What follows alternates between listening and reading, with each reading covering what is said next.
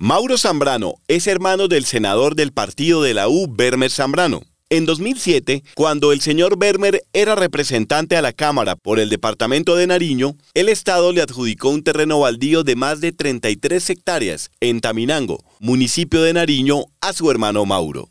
Aquí comienza Bajo Reserva. Presenta y conduce Juan Pablo Barrientos. Villarrosa es el nombre del terreno de 33 hectáreas y 7.000 metros cuadrados ubicado en la vereda Las Juntas del municipio de Taminango en el departamento de Nariño. Ese lote de más de 33 hectáreas hizo parte del inventario de baldíos del estado hasta junio de 2007 cuando fue adjudicado a Mauro Zambrano Erazo, hermano del senador del partido de la U, Werner León Zambrano Erazo. La resolución por la cual se adjudica este predio fue expedida por el jefe de la oficina de enlace territorial número 4 del Instituto Colombiano de Desarrollo Rural, INCODER, un cargo que en ese momento ocupaba Carlos Iván Adrada Aguilar, que también fue alcalde de Argelia, en Cauca, y representante a la Cámara por el Partido Liberal. De acuerdo con el documento, Mauro Zambrano Erazo, el hermano del senador, ya era ocupante de la finca Villarrosa cuando presentó la solicitud para quedarse con ella el 31 de marzo de 2006. La resolución explica que tras adelantarse los procedimientos que indica la ley, se encontró que el terreno es susceptible de ser adjudicado y que el solicitante acredita los requisitos para ser adjudicatario. Hay que recordar que los predios baldíos son de la nación y que según la ley estos solo podrían ser eventualmente adjudicados a comunidades campesinas, afros o indígenas cuyo patrimonio no sea superior a los mil salarios mínimos, entre otras restricciones. Y por lo que tenemos entendido, el señor Mauro Zambrano Erazo, hermano del senador Werner Zambrano, pues no cumple con ninguno de esos requisitos.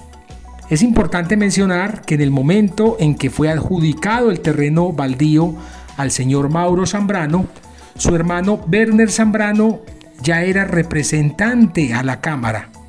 De hecho, lleva más de 20 años en el Congreso de la República. Mi carta de presentación es que fui concejal de Pasto, sacamos 1.400 votos.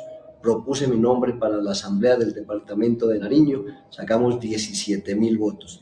Las cinco veces que he propuesto mi nombre para la Cámara de Representantes por mi departamento, hemos sido triunfadores. Primero llegó a la Cámara por el departamento de Nariño en 1998 y fue reelegido para cuatro periodos más en esa corporación. En 2018 dio el salto al Senado de la República de la mano del partido de la U, luego de obtener casi 74 mil votos. Su racha electoral continuó en las elecciones legislativas de marzo pasado en las que fue reelegido para otro periodo en el Senado con 75.791 votos. Sin embargo, su elección fue suspendida por doble militancia porque durante la campaña habría apoyado y recibido votos del candidato conservador a la Cámara, Felipe Muñoz. El pasado 21 de septiembre, la Comisión de Ética del Senado ratificó esa suspensión y el senador Zambrano pues ya no podría continuar en el Congreso, pero me imagino yo que tiene algunos recursos con los cuales buscará pelear esa curva. Recientemente, el ex candidato presidencial Rodolfo Hernández soltó un dato. Werner Zambrano piensa lanzarse a la gobernación de Nariño.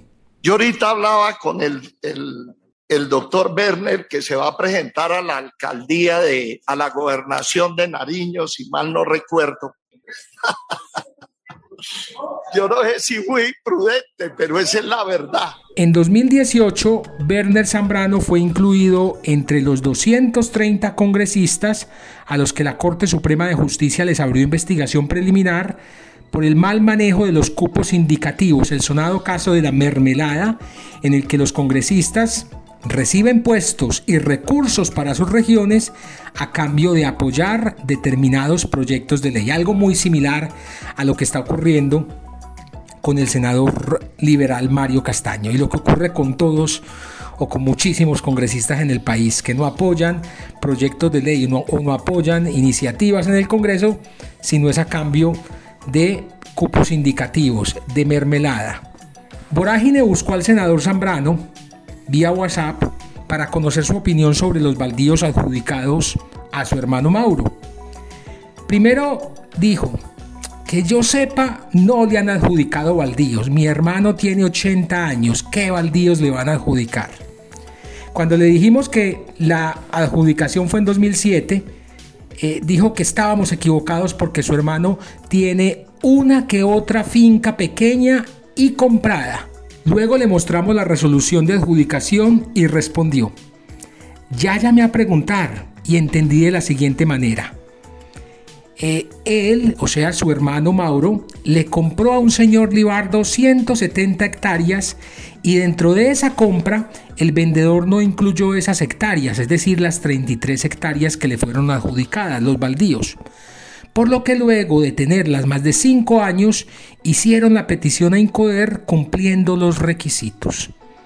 Repito, no sé de qué requisitos hablará el senador eh, eh, Zambrano pues para que alguien pueda acceder a los baldíos de la nación, pues tendría que ser de comunidades campesinas, afros o indígenas cuyo patrimonio no sea superior a los mil salarios mínimos. Y al momento de esa adjudicación, pues el senador ya llevaba siete años en el Congreso, ya llevaba siete años en la Cámara de Representantes, de Representantes, ya tenía bastante poder eh, eh, eh, no solo a nivel nacional, sino que en su región tenía bastante poder.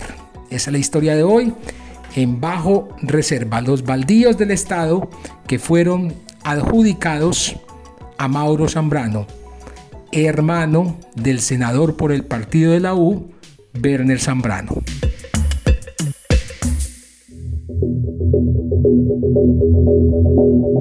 Bajo Reserva es un podcast de Vorágine Periodismo Contracorriente, una producción de Ricardo Medivil para Virtua.